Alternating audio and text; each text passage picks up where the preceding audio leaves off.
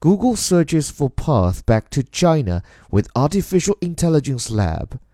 AI China Center in Beijing will host engineers and seek to attract top young researchers.